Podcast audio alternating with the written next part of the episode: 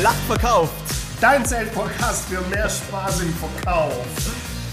Mit Alex für den maximalen Erfolg. Und Stefan, dem Erfolgsbeschleuniger. Geht schon wieder gut los, genau wie mein Tag. Direkt, wie du es siehst, das Schütthaar verschüttet im Bad. Und jetzt bin ich hier bei dir. Ich grüße dich, mein Lieber.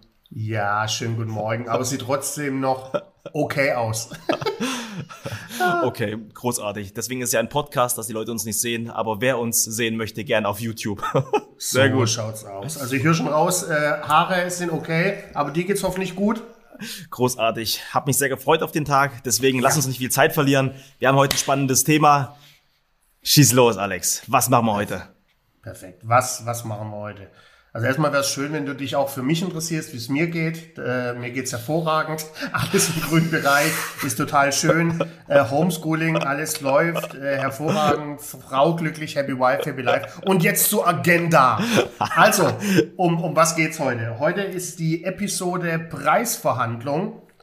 Äh, ja. Thema.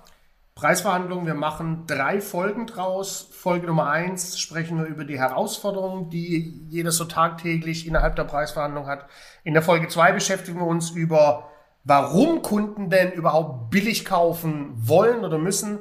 Und in Folge drei gehen wir dann äh, wirklich ins Content produzieren, in Einwehhand, äh, Einweh, in die Einwandbehandlung. Thema zu teuer, können wir da am Preis noch was machen? Also da gibt es richtig Fleisch am, am Knochen. Sehr gut. Also freue ich mich sehr drauf. Super. Schön. Dann lass uns auch direkt, direkt Gas geben. Ähm, Frage von mir an dich, äh, mein, mein Hübscher. Ähm, wie siehst du denn generell das, das Gleichgewicht zwischen Preis und Leistung? Also wie muss sich das für dich anfühlen, dass du sagst, yo, das, das passt? Ja, ähm, gute Frage, auch ein ganz, ganz spannendes Thema. Nochmal, nochmal dazu. Ja, für mich ist ganz wichtig, dass, dass Preis und Leistung ähm, muss im absoluten Einklang für mich sein. Das muss einfach passen. Es muss sich für mich nicht nur gut, anfühlen, sondern ich muss auch merken, dass hinter dem Preis auch eine gute Leistung steht. Hm. Und ähm, dann habe ich auch wirklich Bock, da ähm, zu investieren. Und ich werde mal direkt ein Beispiel. Ich war mit meinem Vater vor zwei Jahren, als man noch reisen durfte ähm, in den Alpen unterwegs, war sehr, sehr spannend und schön gewandert, ähm, hatten auch ein bisschen Geld mit dabei. Also was ich schon als Tipp mitgebe, wenn man ähm, auf eine Hütte in den Alpen wandern geht, nehmt Geld mit. Und nicht nur unbedingt eine Kreditkarte, sondern auch Cash. Mhm. Also als wichtigsten Tipp. Wir waren dort schön eingekehrt und ähm, ganz klassisch ein paar, paar Knödel gegessen ähm, äh, ein Bier dazu und da kannst du natürlich vorstellen, unsere Preise, die man hier unten im Tal kennt, da bezahlst du für eine, für, für eine Mahlzeit, für eine Portion, ja, was du, 14, 15 Euro und da oben waren es gleich mal 27, 28 Euro plus ähm, das, das Bierchen dazu, das Radler ähm, für, für 8 Euro und ich dachte halt schon, okay, alles klar, es hat geschmeckt, naja, das kannst du dir auch vorstellen. Ja, also nicht wie ein Essen, was am, am Ende 70 Euro zusammen kostet. Also ja. ging gar nicht. Und da war für mich überhaupt gar kein, gar kein Verhältnis da. Heißt, äh, Preis-Leistung hast du null gespürt? Null, also absolut mhm. gar nicht. Ja, schau, einfach immens wichtig. Äh, und es ist auch wichtig, dass, dass unsere Verkäufer das verstehen. Ja. Deren Kunden, unsere Kunden müssen Preis-Leistung spüren. Du musst es spüren, fühlen. Das, Preisverhandlung hat auch viel mit, mit Emotionen zu tun. Absolut. Und ähm, was ich ähm, was ich gemerkt habe in den letzten Jahren, gerade auch bei dem Thema Preisverhandlungen, äh, wenn der Kunde einfach direkt zu teuer sagt, du musst halt wirklich eine halbe bis dreiviertel Stunde Stunde auch den Preis verteidigen können, Absolut. den halt auch wirklich ähm, ja für dich argumentieren können. Aber mal direkt dazu, Alex, ähm, so gibt's für dich eigentlich so Herausforderungen? Was sind so für dich die größten Herausforderungen, wenn es um das Thema Preis geht? Wie würdest du das einschätzen? Mhm. Gut, da gibt's gibt's jede Menge an, an äh, Herausforderungen äh, zu, zu dem Thema. Äh, unter anderem ist es das, das Thema ähm, so USP, also Unique ja. Selling Point. Das ist so, das ist so die grundgrößte Herausforderung. dass Produkte sind heute unglaublich vergleichbar. Vor, ja. vor 20 Jahren, 25 Jahren, wenn da die Nase gelaufen ist, da hast du dir ein Tempo gekauft, das war ein Taschentuch.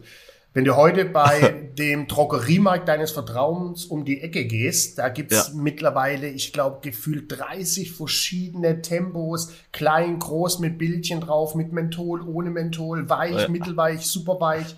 Also du hast keinen Unique Selling Point mehr und das macht es unglaublich schwierig, in die Preisverhandlungen zu gehen.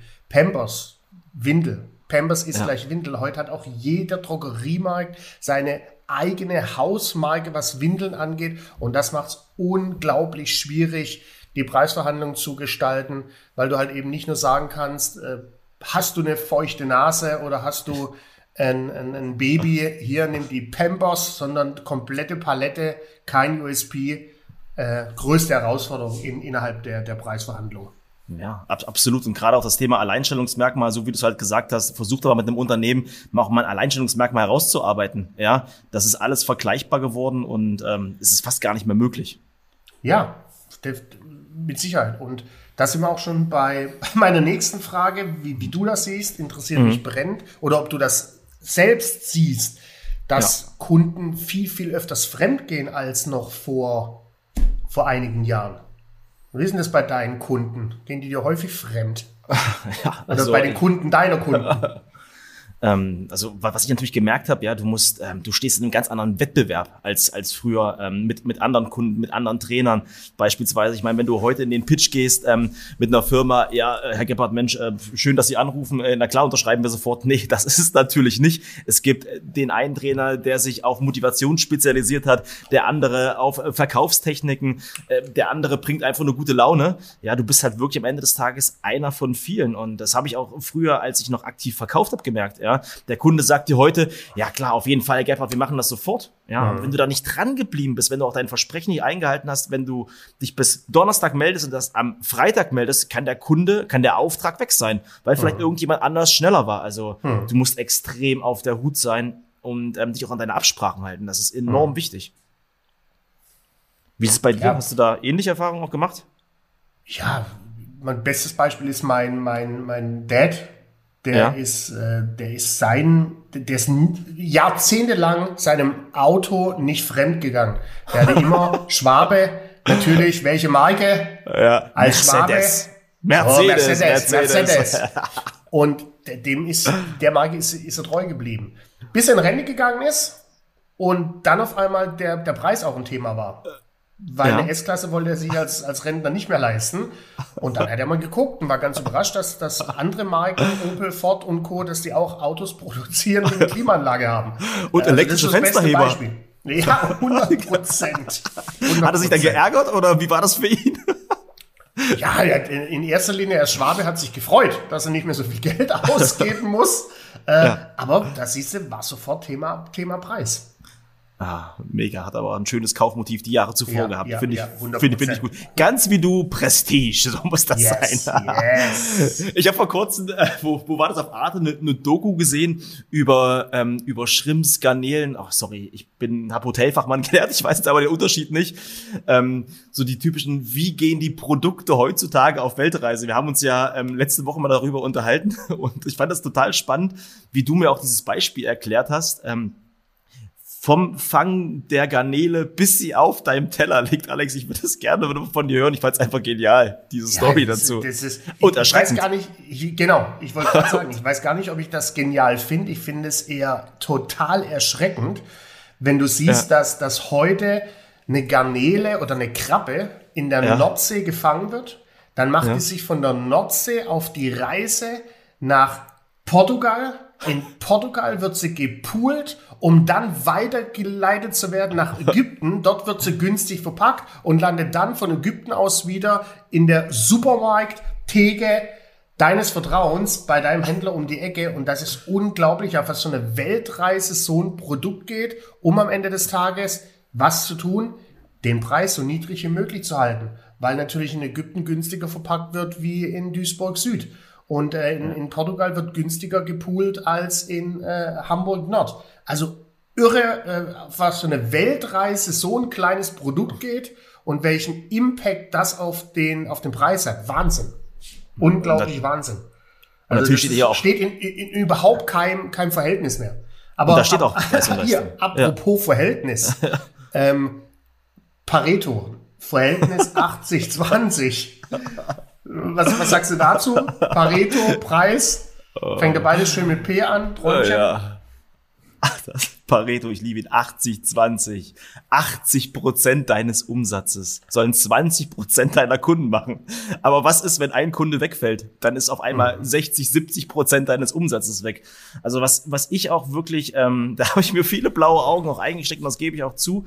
Ja, weil ich war auch auf dem Standpunkt, ähm, Alex, bin ich ganz, ganz offen ey Mensch, ich kann den Kunden hier gut pflegen, ähm, bin nett zu ihm. Aber wenn ich mir nur einmal vielleicht einen kleinen Fehler erlaube, vielleicht die Argumentation etwas frecher setze oder irgend mir einen Schnitzer erlaube und mhm. jemand anders ist noch einen Ticken besser als ich, dann mhm. ist der Kunde weg. Ja, also ich habe halt wirklich gemerkt, wenn du, wenn, wenn du nach Pareto auch deinen Kundenstamm hast, du musst immer wieder nachbuttern. Der Kunde kann auch schnell weg sein. Und wenn der Kunde weg ist, verlierst du großen Umsatz. Und ähm, das ist für mich enorm wichtig geworden, da auch wirklich aufzupassen und die Kunden zu bespaßen. Und ja, nicht nur zu bespaßen, sondern auch immer äh, guten Service abzuliefern. Ja. Ganz, ganz klar. Und ich meine, Pareto, wenn du nach Pareto arbeitest, äh, begibst du dich natürlich auch in eine unglaubliche Abhängigkeit. Ja. Aus, aus meiner früheren Zeit, größter Kunde, Mediamarkt Saturn, der hat zum Teil 70, 80 Prozent des Umsatzes, meines Umsatzes getätigt. Ja. Unglaublich gefährlich, die von einem einzigen Kunde so abhängig zu machen. Unglaublich. Da gehörst du, kommst du ganz schnell in die Preisfalle.